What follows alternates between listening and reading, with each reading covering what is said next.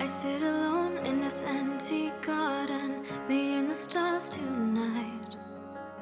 This wooden swing is close to breaking. 嗨，各位同学，大家早上好，我是瑶瑶老师，欢迎来到今天这一期的英语口语每日养成。今天的话呢，我们一起来学习一下这样一段台词，依旧呢是来自于《绝望的主妇》第一季第十八集。Anyway, I'd knocked the couple back and things got heated.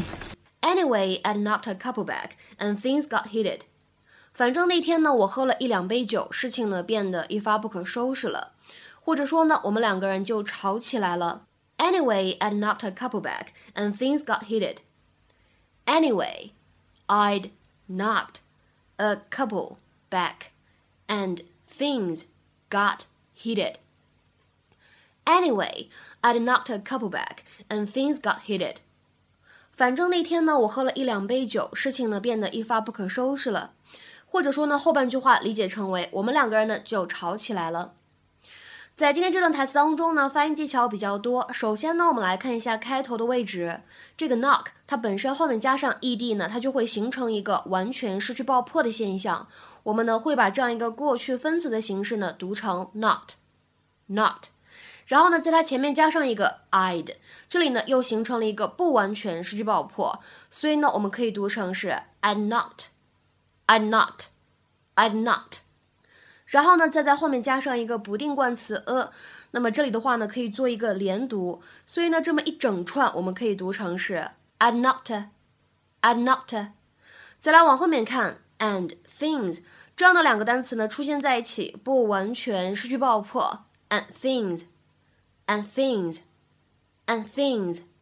再来看一下末尾这个单词 heated，它呢在美式发音当中，这个 t 呢我们读成一个闪音 flap t，heated。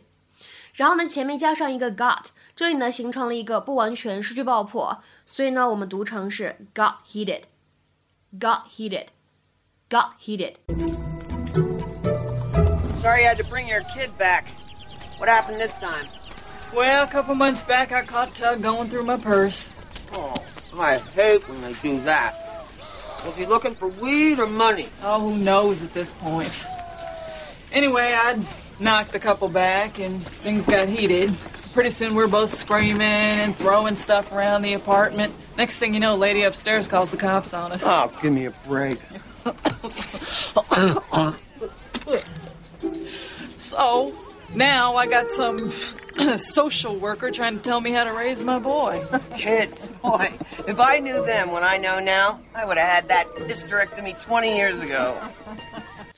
在今天节目当中呢，我们重点来学习两个表达。那么第一个呢叫做 knock back，它的话呢经常用来指喝下或者吞下一杯含酒精的饮品，所以后面呢可以经常加上 a drink。我们来看一下它的英文解释。第一个呢，swallow a drink of an alcoholic beverage，或者呢第二个英文解释，if you knock back a drink, especially an alcoholic one, you drink it quickly and often in large amounts。就是很快的灌下一大杯酒这样的意思。那么类似的表达呢，我们在英语当中也可以说 knock one back，或者呢 knock one over 都可以。下面呢，我们来看一下两个例子。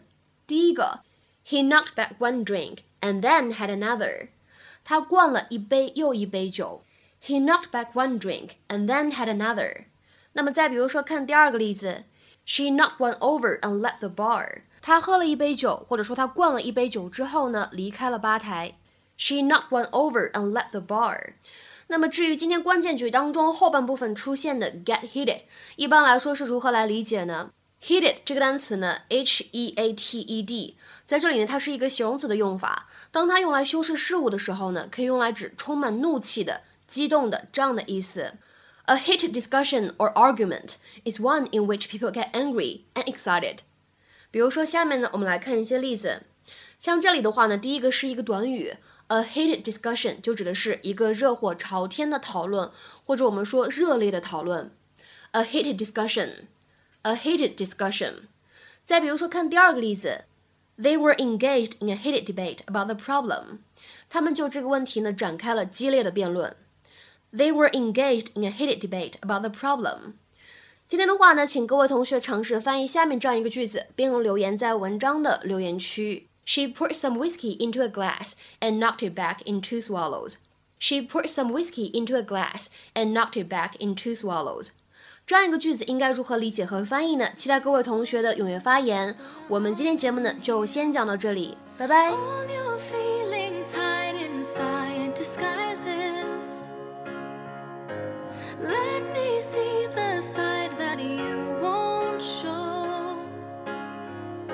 If you keep all these curtains on